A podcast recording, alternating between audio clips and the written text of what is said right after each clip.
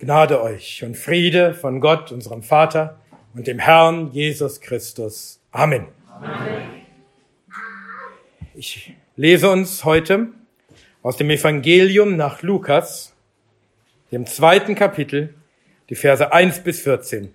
Lukas Evangelium, Kapitel 2, die Verse 1 bis 14.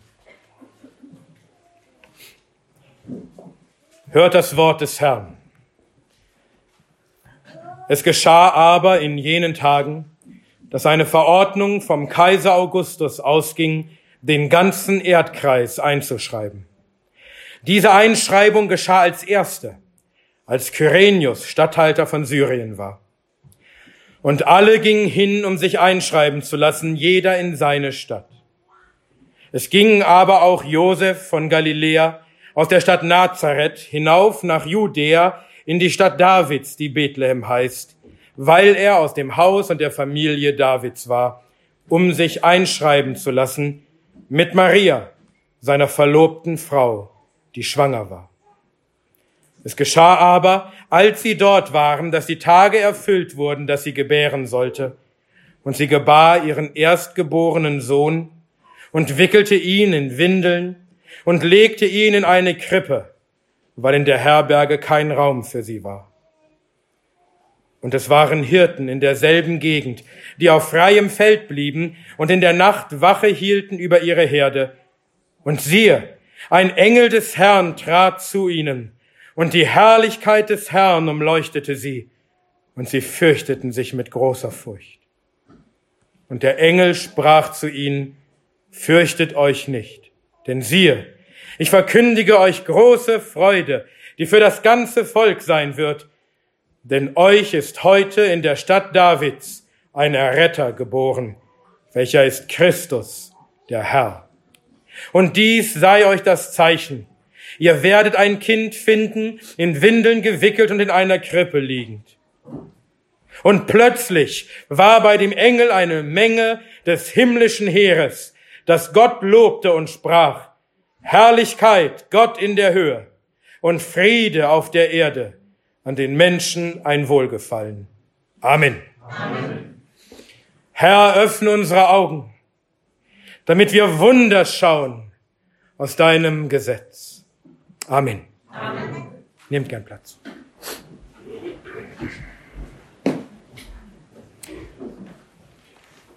Heute ist der erste Weihnachtstag. Und auch wenn die Welt und leider auch viele Kirchen aus Weihnachten einen Humbug machen, muss uns das nicht davon abhalten, an diesem Tag über das nachzusinnen, woran Weihnachten uns erinnern soll, nämlich die Geburt unseres Retters, Jesus Christus. Häufig hört man den Einwand, dass Jesus ja gar nicht in der Nacht auf den 25. Dezember geboren sei.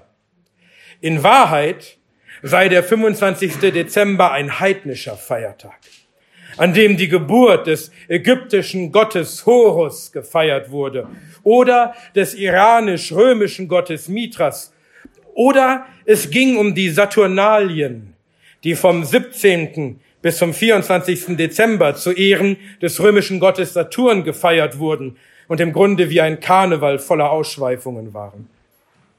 Und um, um diese Götterkulte auszulöschen, hätten die Christen den 25. Dezember okkupiert, hätten ihn einfach zum Geburtstag ihres Gottes erklärt. Und die heidnischen Traditionen für diese Feste, wie zum Beispiel das gegenseitige Beschenken, die hätten sie gleich mit übernommen. Die Einführung von Weihnachten war also nur eine strategische Entscheidung, um das Christentum als alleinige Religion zu etablieren und die anderen Religionen auszulöschen. Das Internet ist voll von solchen Geschichten. Und angeblich sollen auch Horus oder Mithras von einer Jungfrau geboren sein und zwölf Jünger gehabt haben und sogar gestorben sein und drei Tage tot gewesen sein, bevor sie auferstanden sind. Das Internet ist voll von solchen Geschichten. Und selbst wenn diese Geschichten stimmen würden, wäre mir das ziemlich egal. Denn ich feiere an Weihnachten nicht Horus oder Mithras oder Saturn oder sonst etwas, Aber tatsächlich stimmen diese Geschichten nicht. Es sind einfach leere Behauptungen, ohne jeglichen Beweis. Sie sind motiviert vom Hass auf das Christentum. Aber wie kamen die Christen denn dann auf den 25. Dezember? Nun, im ersten Kapitel des Lukas-Evangeliums lesen wir von Zacharias, einem Priester aus der Abteilung Abias. Und als er in der Ordnung seiner Abteilung im Tempel diente, da erschien ihm der Engel Gabriel und verkündigte ihm, dass seine alte, unfruchtbare Frau Elisabeth schwanger werden würde mit Johannes, dem Täufer. Wir können sehr genau sagen, wann das geschehen ist wann der Engel Zacharias erschien im, im Tempel. Denn es wurden alte jüdische Schriftrollen gefunden, auf denen genau verzeichnet ist, wann welche Abteilung der Priester den Dienst tat. Auch die Abteilung Abia, zu der Zacharias gehörte. Wir wissen also ziemlich genau, wann Zacharias im Tempel war und der Engel Gabriel ihm erschien. Und dann erfahren wir ein paar Verse weiter im Lukas-Evangelium, dass Elisabeth im sechsten Monat schwanger war, als der Engel Gabriel erneut von Gott gesandt wurde, dieses Mal nach Nazareth zu Maria, der begnadeten Jungfrau, um ihr zu verkündigen, dass sie Jesus gebären würde. Wir wissen also, wann Zacharias den priesterlichen Dienst tat und Elisabeth schwanger wurde. Und wir wissen, dass knapp sechs Monate später Maria schwanger wurde. Und dann kann man das Ausrechnen, wann Jesus wohl geboren sein muss. Und dann kommt man auf einen Zeitraum zwischen dem 25. Dezember und dem 6. Januar. Und wann feiert die Westkirche seit jeher die Geburt Jesu? Am 25. Dezember. Und wann feiert die Ostkirche die Geburt Jesu? Am 6. Januar. Und die Tage dazwischen sind nach dem christlichen Kalender die zwölf Weihnachtstage. Wir kennen oft nur noch den ersten und zweiten Weihnachtstag, weil nur die bei uns gesetzliche Feiertage sind. Aber eigentlich sind es zwölf Weihnachtstage. Vielleicht kennen einige von euch das englische Lied 12 Days of Christmas. Das kommt daher, weil es tatsächlich zwölf Weihnachtstage sind. Das ist also der Grund, weshalb die Christen zwischen dem 25. Dezember und dem 6. Januar Weihnachten feiern und nicht Horus oder Mithras oder Saturn oder sonst ein heidnischer Unfug, sondern die Schrift. Lasst euch also nicht die Freude an Weihnachten rauben durch die Lügen der Gottlosen. Nun aber zu unserem Text. Lukas beginnt seine Erzählung von der Geburt Christi, indem er uns zuerst etwas aus dem politischen Geschehen im römischen Reich vor über 2000 Jahren schildert. Ab Vers 1. Es geschah aber in jenen Tagen, dass eine Verordnung vom Kaiser Augustus ausging, den ganzen Erdkreis einzuschreiben. Diese Einschreibung geschah als erste, als Kyrenius Statthalter von Syrien war. Und alle gingen hin, um sich einschreiben zu lassen, jeder in seine Stadt. In jenen Tagen, also in den Tagen, als Maria schwanger war und Elisabeth ihren Sohn Johannes gebar, in jenen Tagen, da erließ der Kaiser Augustus eine Verordnung, den ganzen Erdkreis einzuschreiben. Kaiser Augustus war der erste römische Kaiser und herrschte von 31 vor Christus bis 14 nach Christus. Er war ein Adoptivsohn Gaius Julius Caesars, der ihn aber erst in seinem Testament, also erst posthum nach seiner Ermordung, adoptierte. Und Augustus war politisch sehr erfolgreich. Nach außen führte er Expansionskriege, durch die er das römische Reich stark vergrößerte. Nach innen aber begründete er eine lange Friedensphase, die unter dem Begriff Pax Augusta oder Pax Romana bekannt ist. Der augustinische Frieden oder der römische Frieden. Und dieser Kaiser Augustus er erlässt also eine Verordnung, den ganzen Erdkreis einzuschreiben. Der ganze Erdkreis meint natürlich nicht die ganze Erde. Wie sollte Augustus auch etwas für die ganze Erde anordnen? Er kann nur Verordnungen erlassen für seinen Herrschaftsbereich, für sein Reich. Nein, der Begriff Erdkreis ist eine übliche Bezeichnung für die damals bekannte zivilisierte Welt, also das römische Reich. Jeder im römischen Reich muss sich einschreiben lassen. Kaiser Augustus will wissen, wer in seinem Reich lebt, wer seine Untertanen sind und das nicht aus purer Neugier, sondern aus finanziellem Interesse zu Steuerzwecken. Er will wissen, wer in seinem Reich wohnt, damit er weiß, wer ihm steuerpflichtig ist. Lukas schreibt, dass dies die erste Einschreibung war. Und tatsächlich wissen wir aus historischen Quellen, dass noch weitere Einschreibungen folgten. Aber dies war die erste. Und Lukas sagt uns auch, wann diese Einschreibung geschah, nämlich als Kyrenius Statthalter von Syrien war. Und hier meinen jetzt ganz schlaue, einen Fehler in der Bibel gefunden zu haben. Denn Kyrenius oder auch Quirinius wurde laut historischen Quellen erst im Jahr 6 nach Christus Statthalter von Syrien. Und das ist zu spät.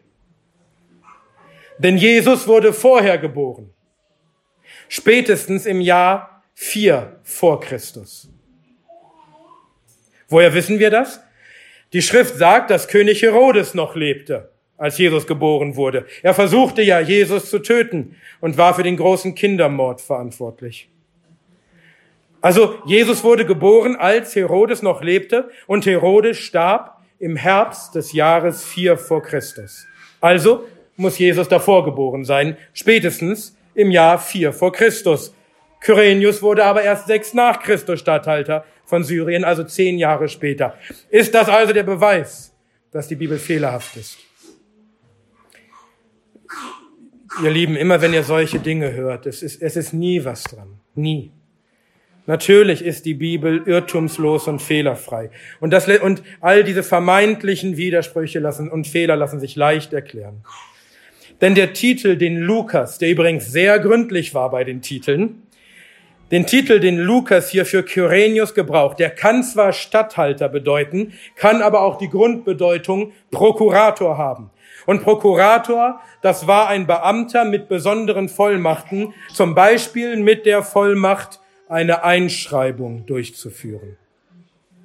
Kyrenius war also zur Zeit der Geburt Jesu, spätestens vier vor Christus, der Beamte, der für die Durchführung dieser ersten Einschreibung verantwortlich war. Und offensichtlich hat er seine Sache gut gemacht, denn einige Jahre später wurde er zum Statthalter von Syrien befördert. Ich erzähle diese Dinge deshalb, damit ihr euch nicht irritieren lasst wenn ihr gerade zu Weihnachten vielleicht so manche Angriffe gegen die Irrtumslosigkeit der Schrift hört, so manche Anklagen gegen das Christentum und besonders gegen Weihnachten. Diese ganzen vermeintlichen Widersprüche und Fehler lassen sich meist ziemlich einfach erklären. Häufig sind es einfach Spekulationen, unbegründete Lügen. Und übrigens, sowohl Tertullian als auch Justin der Märtyrer, die beide im zweiten Jahrhundert gelebt haben, fordern die Kritiker des Christentums auf, in das römische Archiv zu gehen, denn dort können sie all die Dinge, welche die Geburt Jesu betreffen, nachprüfen. Heute sind natürlich 99 Prozent dieser Dokumente verloren. Aber damals waren sie noch vorhanden. Und die Brüder damals haben auch die Weihnachtsgeschichte damit verteidigt, dass sie gesagt haben, geht hin in das römische Archiv. Und ihr werdet herausfinden, dass alles stimmt. Nun findet also diese erste Einschreibung statt. Und dafür müssen sich die Menschen in ihre Stadt begeben. Das heißt, in die Stadt, aus der ihre Familie kommt, zu der sie gehören.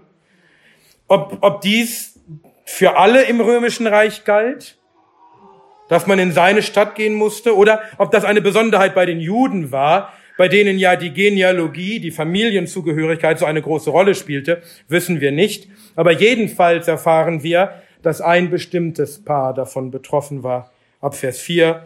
Es ging aber auch Josef von Galiläa aus der Stadt Nazareth hinauf nach Judäa in die Stadt Davids, die Bethlehem heißt, weil er aus dem Haus und der Familie Davids war, um sich einschreiben zu lassen mit Maria, seiner verlobten Frau, die schwanger war. Josef aus Nazareth macht sich auf nach Bethlehem, zur Stadt Davids, weil er aus der Familie Davids war, um sich dort einschreiben zu lassen. Und er macht diese Reise nicht allein, sondern mit Maria, seiner Verlobten, die schwanger ist. Die Reise von Nazareth nach Bethlehem umfasst etwa 150 Kilometer. Zu Fuß braucht man dafür etwa eine Woche. Wir können uns also vorstellen, dass dies eine sehr beschwerliche Reise war, vor allem für eine hochschwangere Frau. Maria ist schwanger, aber sie ist nicht schwanger von ihrem Verlobten Josef, noch von irgendeinem anderen Mann. Sie ist Jungfrau. Und natürlich greifen die Gottlosen das auch an. Vielleicht habt ihr schon einmal den Einwand gehört, dass das Wort, das im Hebräischen oder auch im Lateinischen steht, nicht unbedingt Jungfrau bedeuten muss, sondern auch einfach nur junge Frau bedeuten kann. Also was machen die Christen aus diesem Wort? Sie sei eine Jungfrau. Man weiß doch, dass Jungfrauen nicht schwanger sind. Ja, das stimmt. Das hebräische Wort, auch das lateinische Wort, es kann auch junge Frau bedeuten. Und deshalb ist es gut, dass das Neue Testament nicht in Hebräisch oder Lateinisch, sondern in Griechisch geschrieben ist. Denn das griechische Wort Parthenos bedeutet Jungfrau und nur Jungfrau. Seht ihr, seht ihr wie, wie, wie leer und, und leicht zu widerlegen all diese dämlichen Einwände sind? Aber selbst wenn das nicht so wäre, selbst wenn man bei dem Wort Jungfrau irgendwelche Unsicherheiten hätte, wir haben noch andere Stellen, die bestätigen, dass Maria Jungfrau war. Sie selbst beteuert ja vor dem Engel Gottes, dass sie keinen Mann erkennt. Lukas 1, Vers 34. Glaubt ihr wirklich, dass Maria den Engel anlügt und er es nicht mitkriegt und nicht darauf reagiert, sondern auf ihre Lügen eingeht? Ja, Maria ist schwanger. Und sie ist eine Jungfrau. An Maria ist ein Wunder geschehen. Ein Wunder der Gnade Gottes. Deswegen spricht der Engel Gabriel sie auch an als Begnadete. Sie hat im Leib empfangen, ohne einen Mann. Der Heilige Geist ist auf sie gekommen und Kraft des Höchsten hat sie überschattet und in ihrem Leib wächst nun ein Sohn heran. Es ist kein Wunder, dass viele Menschen das nicht glauben können. Es war selbst für Maria nicht leicht, das zu glauben. Als der Engel ihr die Jungfrauengeburt verkündigt, fragt sie erstaunt, wie kann das sein, da ich ja keinen Mann erkenne? Und der Engel muss sie daran erinnern, dass bei Gott kein Ding unmöglich sein wird. Auch Josef hatte große Schwierigkeiten zu glauben, dass eine Jungfrau schwanger sein sollte. Wisst ihr, heute hört man auch manchmal, die Wissenschaft hat ja belegt, dass Jungfrauen nicht schwanger werden können. Damals wusste man das vielleicht noch nicht. Da dachte man vielleicht, dass das ginge. Ja, so ein Blödsinn. Jeder wusste auch damals, wie eine Frau schwanger wird und wie nicht. Josef wusste das. Er wusste, dass eine Jungfrau nicht schwanger wird. Und auch er hatte große Schwierigkeiten. Er dachte, Maria hätte ihn betrogen, weil er weiß, wie eine Frau schwanger wird. Und weil er ein gerechter Mann war, plante er, sie heimlich zu entlassen ohne ihre Untreue bloßzustellen, ohne sie anzuklagen. Und auch bei ihm war es nötig, dass ein Engel eingreift und ihm im Traum sagt, dass er Maria zu sich nehmen soll, denn das in ihr gezeugte ist von dem Heiligen Geist. So wächst also in Marias Leib ein Sohn heran, aber es ist kein gewöhnlicher Sohn. Er ist das Heilige, der Sohn des Höchsten, der Sohn Gottes. Sein Name soll Jesus genannt werden, Gott rettet. Und Gott der Herr wird ihm den Thron Davids geben und er wird herrschen in Ewigkeit und sein Reich wird kein Ende haben. So hatte es der Engel Maria verkündigt. Lukas 1, Vers 28 bis 35. Und so war es auch bereits vorhergesagt worden bei Mose und bei den Propheten. Schon in Eden hatte Gott angekündigt, dass es der Same der Frau sein würde, nicht der Same eines Mannes, der Same der Frau, welcher der Feind des Satans sein und ihm den Kopf zermalmen würde. Genesis 3,15. Und bei Jesaja heißt es, dass die Jungfrau schwanger werden und einen Sohn gebären wird, dessen Namen lauten soll Immanuel, Gott mit uns. Jesaja 7,14. Ebenso schreibt Jesaja, dass uns ein, Kind geboren ist, aber nicht ein gewöhnliches Kind, sondern es ist ein Sohn, den es schon gibt, der gegeben wird, und er trägt wundersame Namen, Wunderrat, starker Gott, Vater der Ewigkeit, Friedefürst. Er ist das Licht, das in der Dunkelheit scheint. Er zerbricht das Joch unserer Last. Er ist der Herrscher auf dem Thron Davids, der ein ewiges Friedensreich aufrichtet. Jesaja 9, 1 bis 6. Dieser Sohn, der in Marias Leib heranwächst. Er ist wahrer Mensch denn er ist empfangen im Leib einer menschlichen Frau und geboren von einer menschlichen Frau und damit ist er ein Mensch wie seine Mutter.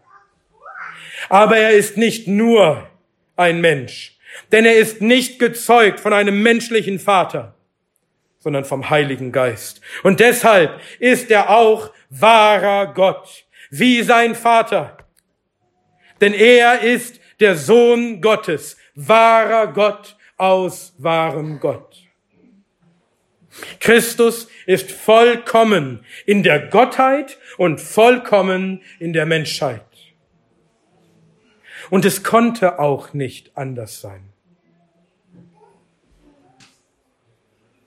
Denn er ist gekommen, um uns zu retten von unseren Sünden, indem er unsere Sünden auf sich nahm und an unserer Stadt die Strafe litt, und damit Sühnung bewirkte für unsere Schuld. Vielleicht habt ihr auch schon mal gehört, dass Leute sagen, ja, Gott hätte ja auch auf viele andere Weisen uns retten können. Nein, nur auf eine einzige Art und Weise konnte er uns retten. Denn damit wir gerettet werden können, brauchen wir jemanden, der unsere Sünden wegnimmt. Und dieser muss wahrer Mensch sein. Denn das Blut von Stieren oder Böcken kann keine Sünden wegnehmen. Es muss ein Mensch sein, der als Stellvertreter, als Repräsentant der Menschen vor Gott steht. Kein Stier, kein Bock kann die Menschen repräsentieren. Ein Mensch kann es aber. So wie der erste Mensch, Adam, als unser Haupt, als Repräsentant der ganzen Menschheit vor Gott stand und deshalb seine Sünde dem ganzen Menschengeschlecht zugerechnet wurde und durch seine Sünde alle Menschen gefallen sind. So musste es ein zweiter Mensch sein, ein letzter Adam, der für alle Menschen Sühnung bewirkt, als unser Haupt, als der Repräsentant der Menschen vor Gott. Jesus musste wahrer Mensch sein. Aber das hätte nicht gereicht. Denn alle Menschen sind gefallen in Adam. Wir sind alle Sünder. Wir sind völlig verdorben. So ein Mensch, ein normaler Mensch, taugt nicht als ein Sühneopfer. Wenn so ein Mensch leiden und sterben würde, dann würde er leiden und sterben für seine eigenen Sünden, nicht für die Sünden anderer. Es brauchte einen vollkommenen, heiligen, sündlosen Menschen, ein Lamm ohne Fehl und Tadel, damit es annehmbar sei als Opfer vor Gott. Aber ein solcher Mensch wird nicht geboren als Sohn von Menschen, als Sohn eines menschlichen Vaters. Jeder Sohn eines menschlichen Vaters ist ein verdorbener Sünder wie sein Vater. Daher braucht es einen anderen Vater. Einen Vater, der vollkommen und heilig ist. Und nur Gott, der Vater, konnte dieser vollkommene Vater sein. Kein Mensch. Und nur Gott, der Sohn, konnte dieser vollkommene Sohn sein, der taugt als ein Opfer, ein Lamm ohne Fehl und Tadel. Und nun ist die Zeit gekommen, dass dieser Sohn geboren wird. Ab Vers 6. Es geschah aber, als sie dort waren, dass die Tage erfüllt wurden, dass sie gebären sollte. Und sie gebar ihren erstgeborenen Sohn und wickelte ihn in Windeln und legte ihn in eine Krippe, weil in der Herberge kein Raum für sie war. Josef und Maria haben es nach Bethlehem geschafft, sind diesen langen, beschwerlichen Weg gegangen. Nun sind sie dort und nun ist die Zeit erfüllt, dass Maria dort ihren Sohn gebären soll. Und sie mussten es nach Bethlehem schaffen. Es war klar, dass sie es nach Bethlehem schaffen würden, rechtzeitig zur Geburt, denn der Herr hatte prophezeit, dass der Christus in Bethlehem geboren werden würde. Es heißt im Propheten Micha, und du, Bethlehem, Ephrata, zu klein, um unter den Tausenden von Juda zu sein, aus dir wird mir hervorkommen, der Herrscher über Israel sein soll, und seine Ursprünge sind von der Urzeit, von den Tagen der Ewigkeit her. Micha 5.1. Der Herrscher, dessen Ursprünge in der Urzeit sind, dessen Tage von der Ewigkeit her sind, also Gott, dieser göttliche Herrscher, er sollte aus Bethlehem hervorkommen. Und damit es so geschieht, greift Gott in die große Weltgeschichte ein und gibt es dem Kaiser Augustus im weit entfernten Rom rechtzeitig ins Herz. Genau zur richtigen Zeit die allererste Einschreibung der Geschichte anzuordnen. Aus diesem einzigen Grund, damit Maria zur rechten Zeit in Bethlehem ist. Warum? Warum muss sie in Bethlehem sein? Warum muss Christus in Bethlehem geboren werden? Weil Gott es so will. Die Römer dachten, ihr Kaiser Augustus, der Erhabene, er sei ein Gott.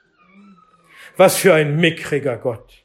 Unser Gott, der wahre Gott, kann das Herz dieses Göttleins in Rom lenken, wohin er will.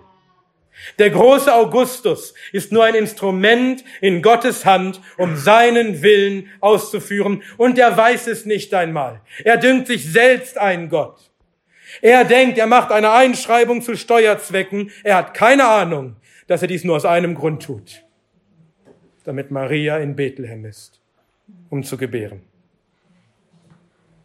Nun ist Maria also zur richtigen Zeit am richtigen Ort und nun gebärt sie ihren erstgeborenen Sohn und wickelt ihn in Windeln und legt ihn in eine Krippe, weil in der Herberge kein Raum für sie war.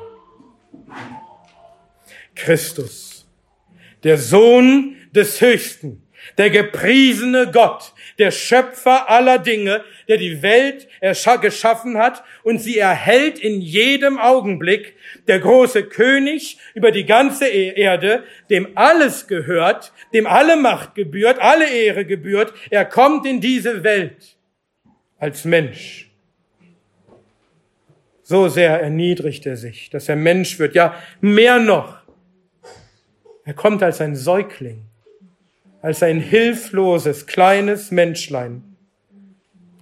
Und er kommt in großer Niedrigkeit und großer Armut, denn für diesen kleinen, neugeborenen Säugling,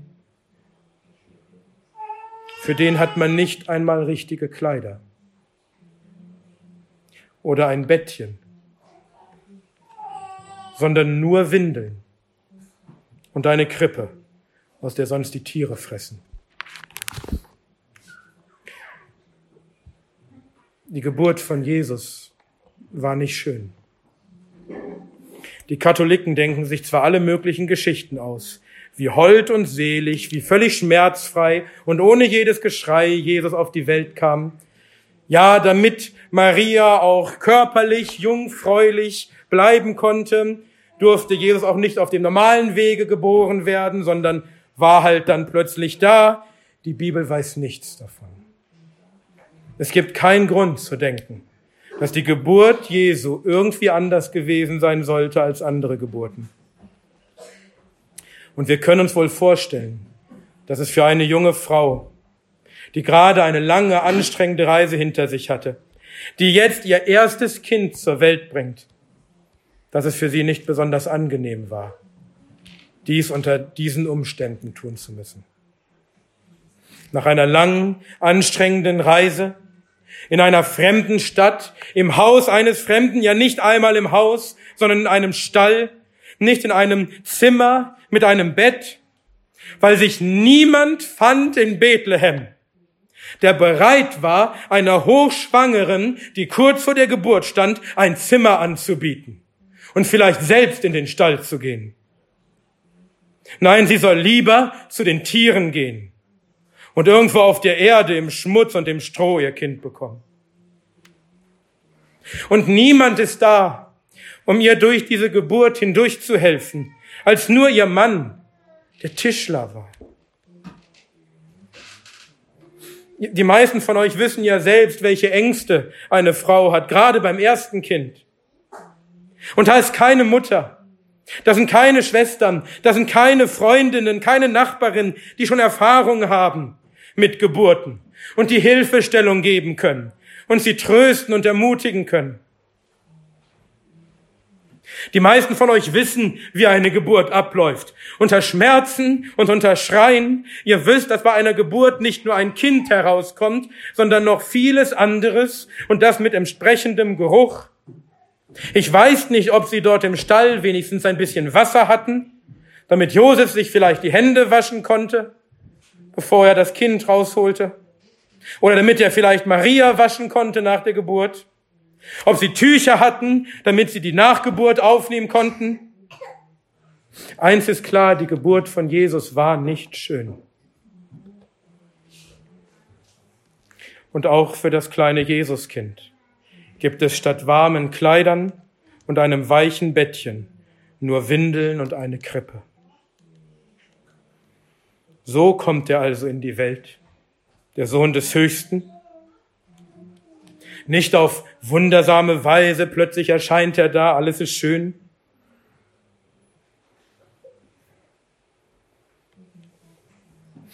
Geboren von der Jungfrau Maria, der Begnadeten. Unter Hilfe von Josef, dem gerechten Mann. Seht ihr diese Menschen, deren die Welt nicht wert war? Wie müssen sie ihren ersten Sohn zur Welt bringen? Während Gottlose es sich in der Herberge bequem machen. Aber da sind noch andere Menschen, ebenfalls arme Menschen, von denen wir jetzt lesen. Vers 8. Und es waren Hirten in derselben Gegend, die auf freiem Feld blieben und in der Nacht Wache hielten über ihre Herde. Wir verlassen also jetzt Bethlehem, wir verlassen den Stall, den Ort der Geburt Jesu und wir gehen nur ein bisschen weiter, denn in derselben Gegend, nicht weit von Bethlehem, sind einige Hirten in der Nacht auf dem Feld und halten Wache über ihre Herde.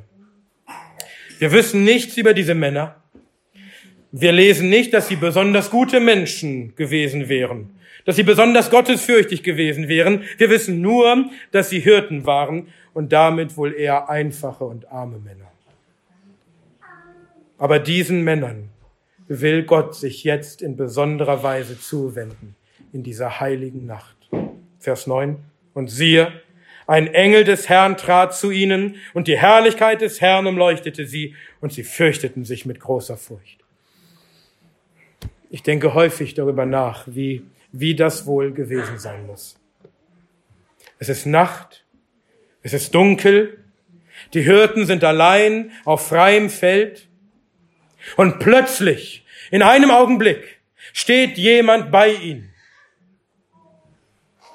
Es ist kein, kein normaler Mann, der dort steht. Es ist irgendwie mehr als ein Mann. Und mit einem Mal ist die dunkle Nacht hell erleuchtet, aber nicht von normalem Licht. Die, die Hirten, sie sind umleuchtet von irgendetwas anderem, etwas, etwas Besonderem, etwas Herrlichem, von einem Leuchten, das sie noch nie gesehen haben, von einem Leuchten, das nicht von dieser Welt ist.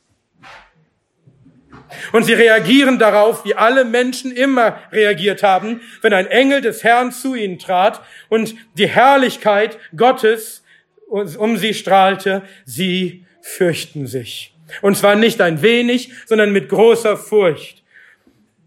Und ich denke, wir können das gut nachvollziehen. Ich hätte mich auch gefürchtet mit großer Furcht. Wenn ich das erlebe, dass ich auf dem Feld bin bei Nacht und plötzlich steht dort irgendein Wesen und ein Leuchten umgibt mich und ich weiß, hier geschieht etwas Übernatürliches. Hier geschieht irgendwas Göttliches. Und diese Männer, die sicher nicht zimperlich waren, die es gewohnt waren, draußen nachts im Freien zu sein, die ihre Herde gegen Wölfe und Löwen verteidigen mussten, sie fürchten sich mit großer Furcht. Denn sie verstehen, dass das, was sie gerade erleben, göttlich ist. Sie verstehen, dass sie vor dem Angesicht Gottes stehen, ihres Schöpfers, ihres Richters. Und wenn der heilige, furchtbare Gott seinen Engel sendet zu sündigen Menschen wie diesen Hirten, und wenn er seine Herrlichkeit leuchten lässt um sie, was haben sie dann wohl zu erwarten? Zorn, Gericht, Verderben, denn Sünder können nicht bestehen vor der Herrlichkeit Gottes. Und deshalb fürchten sie sich mit großer Furcht. Sie denken, ihr Ende ist gekommen. Wenn Gott ihnen erscheint, wenn die Herrlichkeit des Herrn sie umleuchtet, dann muss das das Ende bedeuten für jeden Sünder. Aber Gott ist nicht gekommen, um diese Männer zu richten, sondern um sie zu retten. Denn er hatte seinen Sohn nicht gesendet in dieser Nacht, um die Welt zu richten, sondern um die Welt zu retten. Und so hat der Engel für sie keine Botschaft des Verderbens, sondern des Heils. Vers 10. Und der Engel sprach zu ihnen, fürchtet euch nicht, denn siehe, ich verkündige euch große Freude, die für das ganze Volk sein wird, denn euch ist heute in der Stadt Davids ein Erretter geboren, welcher ist Christus, der Herr. Der Engel spricht zunächst die Worte, die, glaube ich, jeder Engel immer zuerst sprechen muss, wenn er Menschen begegnet. Fürchtet euch nicht. Ich weiß, dass ihr euch fürchtet. Ich weiß, dass eure Furcht groß ist. Ich weiß, dass ihr eigentlich allen Grund habt, euch zu fürchten, denn ihr seid Sünder vor einem heiligen Gott und, und natürlich rechnet ihr mit eurem Verderben. Aber ich bin nicht gekommen, euch das Gericht anzukündigen. Ich bin nicht gekommen, um Gottes Rache an euch zu vollziehen. Ihr braucht euch nicht zu fürchten. Meine Mission ist nicht eine Mission der Furcht, sondern der Freude. Ich wurde von Gott zu euch gesandt, um euch Freude zu verkündigen, und zwar große Freude. Ihr habt große Furcht, nein, ihr sollt große Freude haben. Und diese Freude, sie ist für euch und das ganze Volk, das ganze Volk der Juden und alle Völker der Erde, für das ganze Volk des Herrn.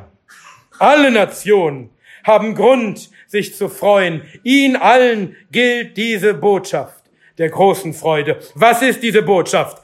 Heute ist der Tag, an dem eure Rettung naht. Heute schlägt euch die rettende Stunde, denn heute ist euch der Erretter geboren, der Christus, der Herr. Ich glaube, wir können heute kaum nachvollziehen, was diese Botschaft in den Hirten ausgelöst haben muss. Wir haben schon so oft gehört, dass Christus als unser Retter gekommen ist. Wir sind schon so gewöhnt daran, dass er geboren wurde in Bethlehem. Aber für die Hirten muss es schier unglaublich gewesen sein. Seit 4000 Jahren, seit Adam, der erste Mensch, gesündigt hatte in Eden und die Menschen den Garten verlassen mussten, Seitdem warteten die Juden auf dieses eine Ereignis, das endlich, endlich nach Jahrtausenden der verheißene Messias kommen würde. Immer wieder war er angekündigt worden in messianischen Prophezeiungen. Immer wieder war er veranschaulicht worden in Vorschatten und Symbolen. Immer wenn sie in den Tempel gingen, war das ein, ein Zeichen darauf, dass der Retter kommen muss. Mose und alle Propheten hatten über ihn geschrieben. Die ganze Schrift handelt von ihm. Und jetzt, in dieser einen Nacht, stehen die Hirten auf dem Feld und hören den Engel sagen, jetzt ist er da. Die Zeit des Wartens ist vorbei. Der Herr, Gott selbst, ist gekommen, um sich seiner Herde anzunehmen. Der Aufgang aus der Höhe, jetzt besucht er sein Volk. Der Messias, der Christus, der von Gott gesalbte König, der Erretter, er ist da. Heute ist er geboren. Und zwar in der Stadt, direkt da hinten. 4000 Jahre Finsternis. 4000 Jahre Todesschatten. Und nun ist es da, das Licht der Welt, das scheint in der Finsternis. 4000 Jahre das Joch der Sündenlast. 4000 Jahre der Stab des Treibers. Und nun ist er da, der Herrscher auf Davids Thron, der das Joch und den Stab zerschlägt. Propheten und Könige hatten begehrt, ihn zu sehen und haben ihn nicht gesehen, hatten begehrt, diese frohe Botschaft des Engels zu hören und haben sie nicht gehört. Propheten hatten Jahrtausende lang gesucht und geforscht und durch den Geist verstanden, dass ihre Weissagungen auf den Messias nicht für sich selbst galten, sondern für eine andere Zeit. Ja, Engel begehren, in diese Dinge hineinzuschauen. Und nun ist die Zeit erfüllt. Das, worauf 4000 Jahre lang alle gewartet haben, alle Propheten, Könige, nun ist die Zeit da. Nun ist der Christus gekommen, das Lamm Gottes, das der Welt Sünde trägt. Nun wird er sein Volk retten aus ihren Sünden. Er wird sie retten aus der finsteren Nacht des Todesschattens, die 4000 Jahre lang auf allen Menschen lag. Er wird sie retten aus der Macht des Treibers, des Satans, der alten Schlange, der sie so lange gebunden hatte in seiner Macht, gebunden in den Sünden. Er wird sie retten von dem kommenden Zorn Gottes und von dem ewigen Verderben im Feuersee. Und er wird ihnen ewiges Leben geben. Und diese frohe Botschaft, auf die die Juden 4000 Jahre lang gewartet haben, wem wird sie zuerst verkündigt? Den Schriftgelehrten vielleicht. Oder den Priestern. Vielleicht dem hohen Priester. Oder den Pharisäern. Den besonders frommen. Oder den Ältesten des Volkes. Oder dem König Herodes oder vielleicht sogar dem mächtigsten Mann der Welt, dem göttlichen Kaiser Augustus. Zu keinem von ihnen sendet Gott sein Engel. Niemand von ihnen erfährt in dieser Nacht aus dem Mund des Engels, dass der Retter da ist. Sondern Gott sendet seinen Engeln zu einer Handvoll verängstigten Hirten auf dem Feld. Zu einfachen Menschen, Sie hören als Erste, dass das Warten ein Ende hat, weil der Erretter da ist. Und wir sollten uns darüber freuen, dass Gott diese armen, unbedeutenden, niedrigen Hirten erwählt hat, dass sie diese Botschaft des Heils hören. So wie Christus frohlockte und sein Vater pries, dass er es vor Weisen und Verständigen verborgen und des Unmündigen offenbart hat. Lukas 10, Vers 21. Oder wie Jakobus schreibt, hört, meine geliebten Brüder, hat Gott nicht die weltlich Armen auserwählt, reich zu sein im Glauben und zu Erben des Reiches, dass er den verheißen hat, die ihn lieben. Jakobus 2, Vers 5. Wie muss diese Botschaft den Hirten durch Mark und Bein gedrungen sein? Wie müssen sie voller innerer Erregung und, und ungläubigen Staunen vor dem Engel gestanden haben? Wie müssen sie bestürzt gewesen sein über diese Worte und sich gewundert haben, was sollen wir nur denken? Wie müssen ihre Herzen gebrannt haben. Ist das wirklich wahr? Ist der Retter heute gekommen?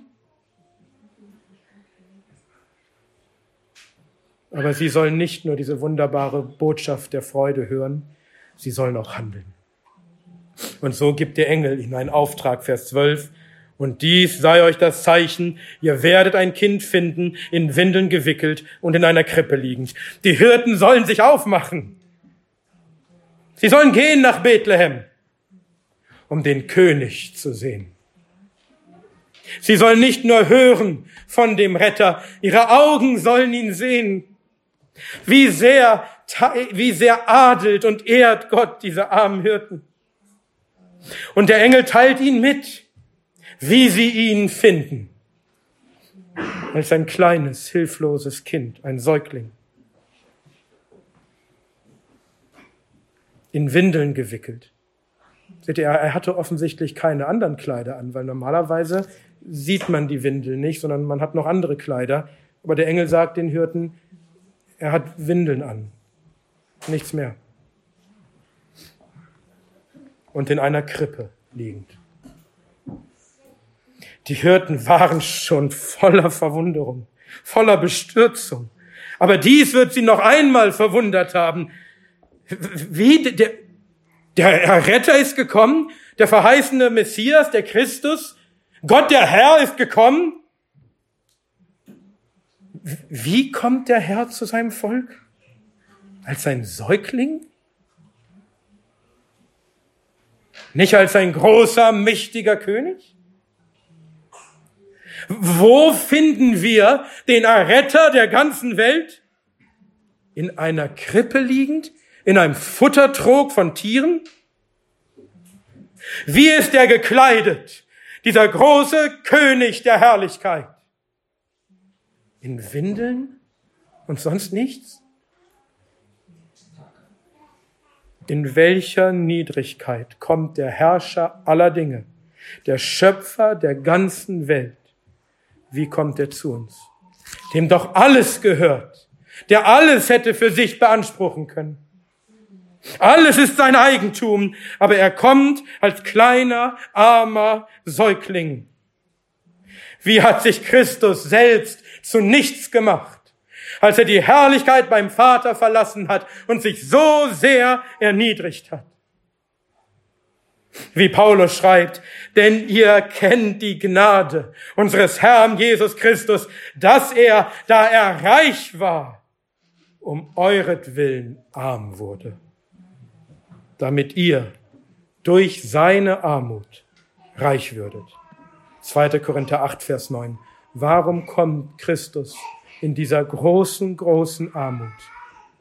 Damit wir reich werden können. Und seht ihr, was der Engel hier den Hirten verkündigt. Es ist so herrlich, dass es nicht reicht, dass, dass nur die Hirten beteiligt sind. Es, es, dass es nicht reicht, dass nur ein Engel es verkündigt, Nein, es ist so herrlich, dass auch die anderen Engel sich nicht mehr zurückhalten können. Vers 13. Und plötzlich war bei dem Engel eine Menge des himmlischen Heeres, das Gott lobte und sprach, Herrlichkeit Gott in der Höhe und Friede auf der Erde an den Menschen ein Wohlgefallen. Wie muss das gewesen sein? Also alles, was wir jetzt schon gehört haben, war, war unglaublich, war furchteinflößend, war unfassbar. Als ob es nicht schon genug gewesen wäre, dass den Hirten ein Engel des Herrn erscheint in der Nacht auf dem freien Feld und dass die Herrlichkeit des Herrn sie umleuchtet. Plötzlich, mit einem Mal, ist dort bei dem Engel die Menge der himmlischen Heerscharen. Wir wissen nicht, wie viele Engel dort plötzlich auf dem Feld waren. Aber es ist von einer Menge des himmlischen Heeres die Rede. Waren es Tausende, Zehntausende, Hunderttausende, Millionen? Wie muss das gewesen sein, mitten in der Nacht auf freiem Feld? Und plötzlich ist dieses Feld voll von Engeln, von himmlischen Soldaten, von Heerscharen. Wie müssen sich die Hirten erschreckt haben, als, als sie plötzlich wie aus dem Nichts sich dieser gewaltigen Heeresmacht gegenüber sehen. Da, wo doch gerade eben nichts weiter war als Gras. Aber auch diese gewaltige Heeresmacht ist nicht gekommen, um Krieg zu führen, sondern um Gott zu loben. Eigentlich hätten die Menschen Gott loben sollen, denn Christus ist nicht gekommen für die Engel. Er ist nicht gekommen, um die gefallenen Engel zu retten. Er ist für uns gekommen, für uns Menschen. Aber da ist kein Mensch, der Gott lobt.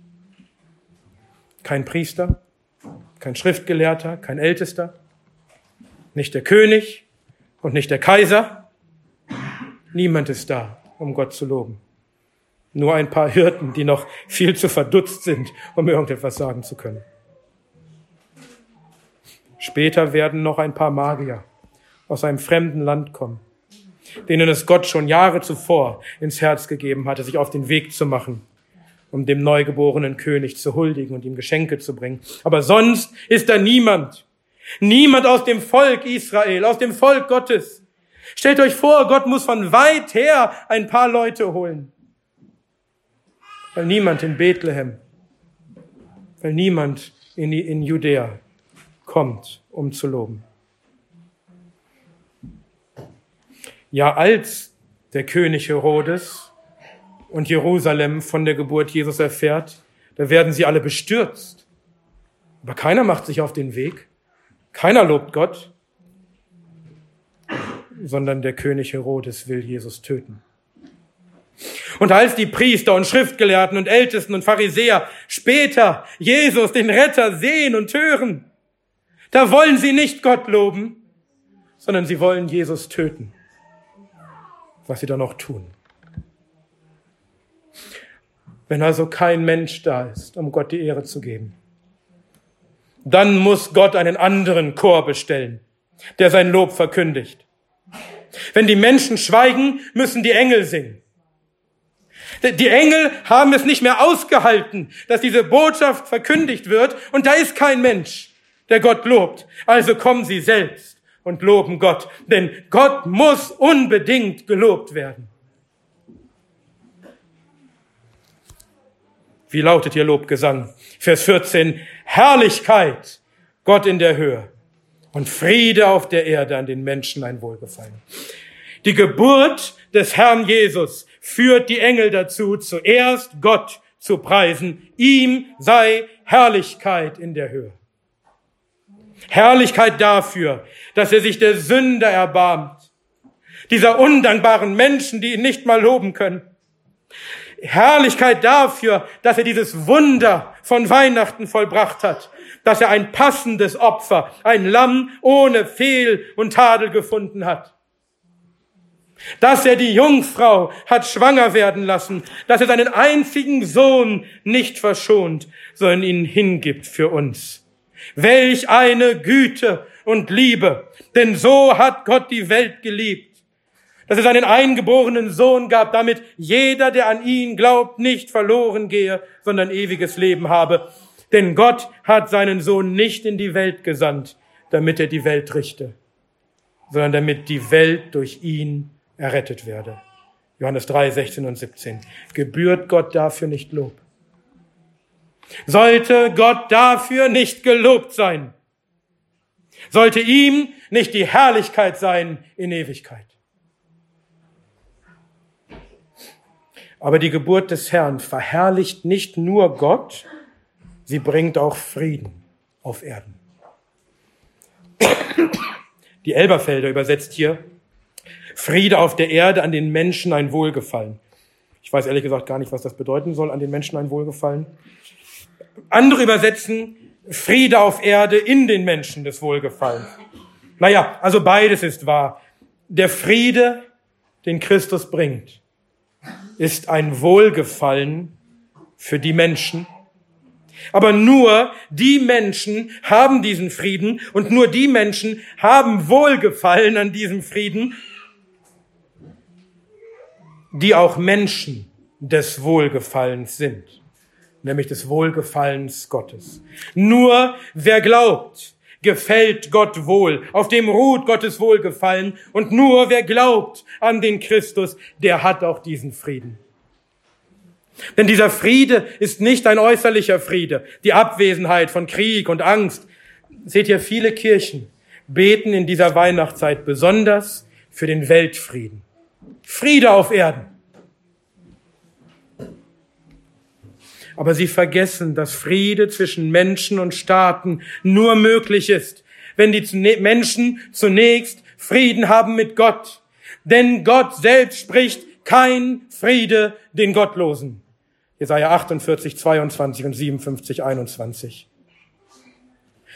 Rein äußerlicher Friede zwischen Menschen ist nichts wert, wenn da kein Friede ist mit Gott. Und das ist der Friede, den Christus bringt. Friede mit Gott. Möge es so sein, dass sich das Reich, das Friedensreich unseres Friedefürsten immer weiter ausbreitet, sodass irgendwann alle Menschen Frieden mit Gott haben und dann auch ein Ende ist für alle Kriege, für allen Streit. Dass die Zeit kommt, wo die Menschen all ihre Waffen, ihre Schwerter umschmieden und es keinen Krieg mehr gibt. Aber die Voraussetzung dafür ist Friede mit Gott, Glaube an den Christus. Dann kann auch Frieden auf Erden kommen unter den Menschen. Zuerst aber bringt Christus den Friede mit Gott. Und wir alle brauchen Frieden mit Gott, denn wir alle waren Feinde Gottes. Jeder Mensch ist ein Feind Gottes, ob er es nun weiß oder nicht. Aber Gott ist ihm entgegen. Sein Zorn ruht auf allen Menschen wegen unserer Sünden. Aber Christus ist gekommen, um uns zu retten aus unseren Sünden um uns zu retten vor dem kommenden Zorn. Er ist gekommen, um unsere Sünden wegzunehmen und den Zorn Gottes zu stillen, indem er unsere Sünden auf sich nahm und an unserer Stadt den Zorn Gottes trug und damit Sühnung bewirkte, Frieden machte zwischen Gott und allen Menschen, die glauben an den Herrn Jesus Christus. Denn nun sind unsere Sünden weggenommen und der, der Zorn Gottes ist gestillt und endlich kann Frieden sein wahrer, ewiger, echter Friede zwischen Gott und Menschen. Denn wer an ihn, wer an diesen Erretter glaubt, wird nicht gerichtet. Wer aber nicht glaubt, ist schon gerichtet, weil er nicht geglaubt hat an den Namen des eingeborenen Sohnes Gottes.